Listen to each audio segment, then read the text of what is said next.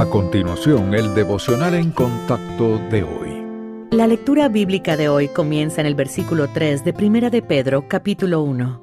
Bendito el Dios y Padre de nuestro Señor Jesucristo, que según su grande misericordia nos hizo renacer para una esperanza viva, por la resurrección de Jesucristo de los muertos, para una herencia incorruptible, incontaminada e inmarcesible reservada en los cielos para vosotros, que sois guardados por el poder de Dios mediante la fe, para alcanzar la salvación que está preparada para ser manifestada en el tiempo postrero.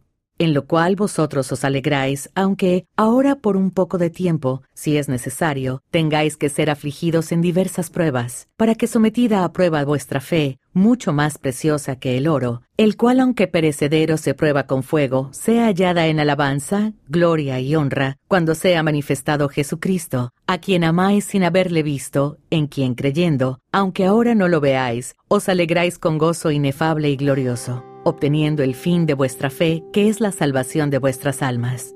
¿Se ha preguntado alguna vez por qué Dios permite que le ocurran cosas malas a usted o a sus seres queridos?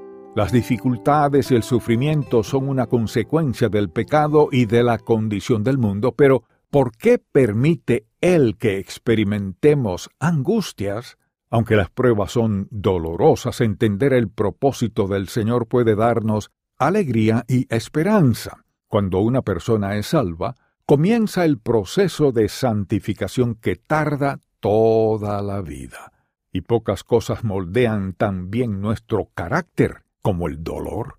No obstante, nuestro crecimiento espiritual puede ser lento durante los tiempos placenteros, pero el dolor nos pone de rodillas en dependencia de Dios mientras buscamos su ayuda, fortaleza, consuelo y misericordia. Otra razón por la que el Padre Celestial permite las pruebas es para probar y refinar nuestra fe.